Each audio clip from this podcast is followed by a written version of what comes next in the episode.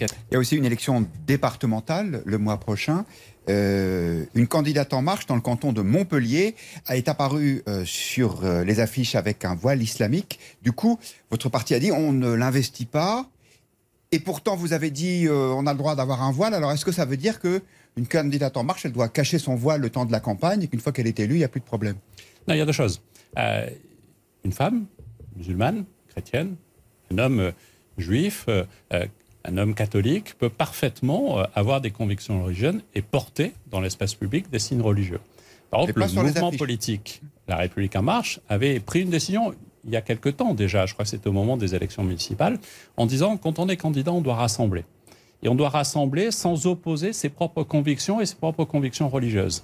Donc euh, le délégué général du mouvement a demandé non pas que cette candidate ne soit plus notre candidate, mais que dans les outils de promotion électorale, on n'oppose pas une affirmation religieuse parce que la philosophie d'un candidat, c'est celle de rassembler. Mais regardez elle peut aller tracter sur des, sur, des, sur des marchés avec son voile, mais sur la fiche ah, de campagne, il faut le retirer. Moi, je ne demande à personne de retirer son voile sur le domaine public parce que la loi t'autorise.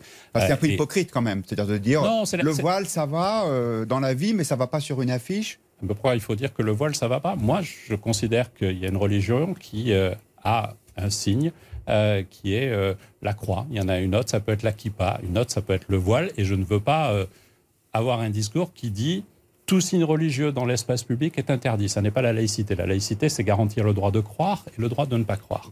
Ensuite, regardez comme les choses ont évolué. Il y a une dizaine d'années, une candidate du NPA avait mis un voile toute la classe politique à ce moment-là avait été unanime. Toute, y compris Jean-Luc Mélenchon, avait dit non quand on fait une candidature, quand on porte une campagne, on rassemble, on n'oppose pas par une affirmation, euh, quelle qu'elle soit, qui peut euh, susciter une tension. Et c'était unanime. Et aujourd'hui, on s'interroge. Moi, je crois que les choses sont assez simples. Chacun a le droit, et on doit défendre ce droit à une expression religieuse.